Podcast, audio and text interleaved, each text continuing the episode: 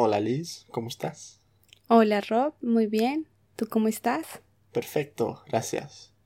Hoy vamos a hablar de un tema bien interesante y en este tema todo Colombia es adicto. Toda la región Es un latinoamericana. Es un tipo de droga. ¿De qué vamos a hablar hoy? chistoso. Eh, de la salsa. La salsa. Salsita para mi gente. ¿Y tú eres adicta a la salsa? Me encanta la salsa. Es algo que me sorprendió mucho cuando fui a Colombia. Fue la adicción a la salsa. Y específicamente en, en una ciudad llamada Cali. Yo salí de noche en Cali con unos amigos de ahí y fuimos de, de un discoteca, discoteca De una discoteca. a otra. Y en todos todas perdón las discotecas la música era salsa pura salsa. No pusieron nada más de salsa. Y todo el mundo sabía bailar como si lo llevaran en su sangre Así es. Así Así, es. es. entonces cuéntanos de tu historia de salsa Bueno, eh, no, no soy una experta en el tema, pero sí puedo decir que me apasiona escuchar salsa, que cada vez que escucho una canción, como que mis hombros se empiezan a mover por sí solos, sí, como que es al- como una vibración, ya como que mi cuerpo reacciona simultáneamente al- a, a los sonidos de la salsa y de los tambores. Eh, yo creo que eso se debe porque crecí en un ambiente como de salsa. Eh, yo soy la menor de eh, cinco hermanos. segura Sí, ¿Cinco? cinco, conmigo son cinco. Y mis hermanas mayores siempre les encantó la salsa.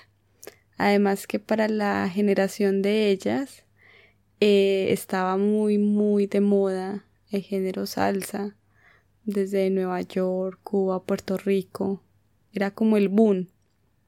Entonces yo desde muy niña las veía bailar a ellas con sus novios Ah, sí. me llevaban a las fiestas.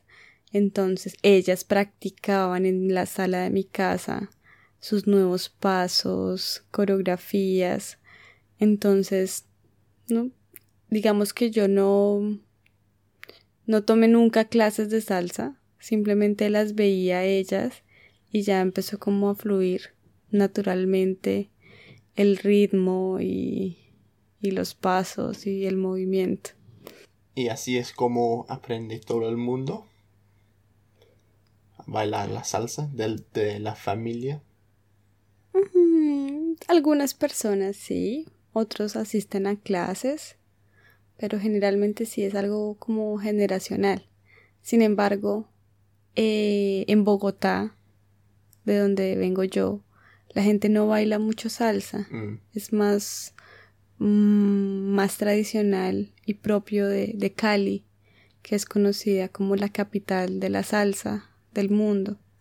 Entonces, claro, mucha gente se sorprende y me, me dicen, ¿tú eres caleña? ¿O por qué bailas así? O, porque en Bogotá la gente es un poquito más fría y no, mm. pues bailan, pero no, no de pronto tanto, no, no les atrae tanto como, como el ritmo.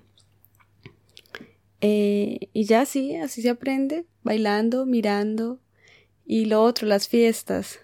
Cuando uno sale a alguna fiesta, pues siempre la gente está bailando. Entonces, o te quedas de pie mirando cómo bailan toda la noche, ahí aprendes algo. Y ya después ya vas a querer practicar, porque las fiestas en, en Cali y en general en Colombia, pues la idea es bailar en pareja. Mm, Sí, ¿y qué haces si no tienes pareja? Si vengo a una discoteca Mm, solo, Sí, es una, una diferencia importante porque eh, en Colombia la gente usualmente no va solo o sola a una discoteca. Cosa que sí sucede acá en Londres, es normal. Mm, tampoco. Claro, pero sí, uno encuentra personas que van solas a una discoteca. Solo nuestro compañero que va solo a la discoteca. Entonces, eh, sí, si, la, si, alguien va solo, pero eh, perfectamente puede sacar a bailar a, a una chica. Ah. Obviamente, si la chica está acompañada ya por alguien. Está mal visto. Está mal visto. O le puede como preguntar a, al compañero de ella. todavía se utiliza como que, hey, puedo bailar con... Con, tu chica. sí, y no... machista, ¿no? Como, sí. como si la niña no, no pudiera hacer su propia decisión. Sí, es verdad. Pero es como por respeto también a él, porque los hombres son muy celosos. En, sí, se ve como machismo y los celos. Entonces es como, solamente quiero bailar con tu chica, pero es con respeto y ya bailar. Vale. Mm. Bueno, hemos asistido a unos bares de salsa acá en Londres. ¿Cuál es tu opinión profesional de cómo baila la salsa la gente inglesa? Eh, debo destacar que se nota como el esfuerzo que hacen porque toman clases y siempre están envueltos en, en todo el rollo de la salsa y aprender. Pero sin duda hay una diferencia. o sea, no es lo mismo ver a una inglesa o a una cubana. O una puertorriqueña. O sea, es, es como el estilo. Lo puede hacer muy bien, pero entonces yo creo que los ingleses lo hacen ya como con la técnica de paso uno, paso dos, paso tres, paso uno, paso dos, paso tres. Un concurso. Sí, y eso es como muy técnico. No sé. No sé, de pronto puedo hacer una similitud con el fútbol. Los futbolistas brasileños tienen como un amague, como un toque. No son como con tanta técnica. En cambio, las, las bailarinas, no sé, inglesas, o sea, lo hacen muy bien, pero en su estilo. Mm. Y las latinas, las cubanas. No viene natural. Sí, con, su estilo propio. Y hay varios tipos de bailar la salsa. Sí, de todos los países. Hay varios géneros. ¿Cómo se caracterizan algunos de ellos? Em, bueno, depende. Hay uno que se llama el cha-cha-cha, que es una salsa suave, como más tendencia al tango, eh, de origen cubano. Está... De hecho, toda la salsa es de... No, mentira, es de origen no, Nueva York. bueno, tenemos que, si, nos, si miramos todo el origen de la salsa, tiene, bueno, descendencia africana, es el baile. O sea, por la ascendencia de los tambores y mm. bueno. Y a eso se le añade también, tiene una influencia europea. Había una danza en Versalles, España, llamada... Eso es Francia. Eh, llamada... Llamar algo. Llamar algo, me acuerdo. Eh, y es, fueron como los primeros pasos de la salsa. Pero ya después, cuando en Cuba empezaron a mezclarse como los ritmos y empezó a crearse como ya el son cubano. Pero, pero también tiene un toque de jazz. Y un toque de, jazz. Los Estados Unidos. Pero entonces el tema fue que ya con, con la llegada de Fidel Castro en Cuba y con tantos emigrantes, esos emigrantes llegaron a Nueva York y allí empezaron como a recopilar todos estos sonidos, el jazz, eh, toques africanos, los tambores, y allí se dio como, se creó como la salsa. Mm. Entonces también muchos preguntan, bueno, ¿y por qué se llama salsa? Entonces eh, muchos dicen que es porque era como el condimento para darle sabor a algo que hacía ah. falta. Y había un artista que siempre decía, échale salsita, e, échale salsita, como ponle el toque mágico para que suene sabroso. Entonces, échale salsita y fue como quedó denominado la salsa. Es como ese sabor adicional. Y eso fue. Que se le pone a la música. ¿Para qué? Y eso fue en los años 60. Aproximadamente. O sea, hace poco. Sí, es un género nuevo, de hecho. Mm, sí. Y la cuna puede decirse que fue en Nueva York.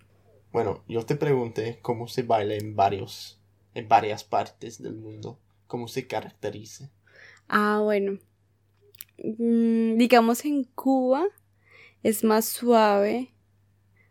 Eh, eh, tiene mucho movimiento de los pies y como es, es como con mucho estilo.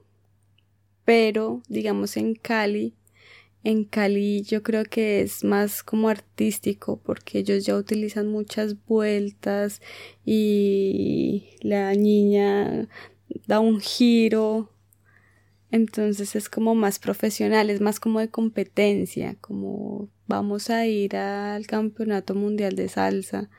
Entonces hacen figuras, pues ya súper extra. ¿Dónde? en Cali. En Cali. Sí, ya es como más desarrollado y es como más artístico, como más gimna como con más gimnasia diría yo. Tiene como una combinación de todo. Pero por ejemplo, en Cuba es mucho más suave. Sí, y, con la mano en el en la corazón también. Sí. ¿El corazón o la corazón? El corazón. con la mano en el corazón. Sí, como si estuvieras sintiendo la música así. Exacto. Hay una salsa romántica. Mm. Eh, y unos artistas pues súper famosos. Héctor Lavoe muy muy buenos, Willy Colón, que han sido como los pioneros de, la salsa. Muchos de ellos aún viven y son muy muy buenos. Bueno, este es un tema muy profundo y podemos, podríamos profundizar muchísimo más, pero para unos principiantes que no han bailado salsa ni escuchado salsa, que consejos les darías? Em, en, ¿Cuáles artistas deben escuchar? Para empezar. Para empezar. Eh, yo creo que para empezar debe ser una salsa suave.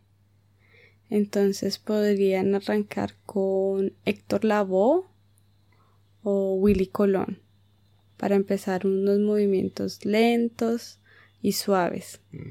Los pasos elementales de la salsa. Ya después, algo como el Gran Combo de Puerto Rico, que es una salsa más rápida. ¿Como qué artista? El Gran Combo de Puerto ah, Rico es un grupo. Ah, y algo más, después algo más colombiano puede ser el grupo Nietzsche. Son de Cali. Son de Cali. Ay, el, este, el que acaba de... Eh, Déjame pensar, este, ¿cómo se llama? Es uno de mis favoritos. Shakira. Ah, le No, y falleció hace poco. Ah. No, se los quedo debiendo. no recuerdo. Bueno, vamos a poner un enlace cuando te acuerdas. Justo debajo de este podcast. Bueno. Entonces, sí, eso es, lo primero que tienen que escuchar, empezar a escuchar mucho la música, ver unos videos y ya después dejar la pena y empezar a practicar y bailarla, de, empezar a bailar eh, como la vayan sintiendo, la música y ya, ya después todo se va, todo va fluyendo. Ah, dices tú, como si fuera tan fácil. Hay una canción que yo tengo que recomendar, que me encanta, que se llama Sonido Bestial, que es de Richie Ray. Richie Ray y, Bobby, Cruz. Es la preferida de Rob. me gusta mucho. Bueno, Liz, muchísimas gracias. Eso es todo por hoy. Y no se olviden, nuestros oyentes, que pueden escuchar nuestros otros podcasts y todos los materiales acompañantes en SpanishObsessed.com, SpanishObsessed.com.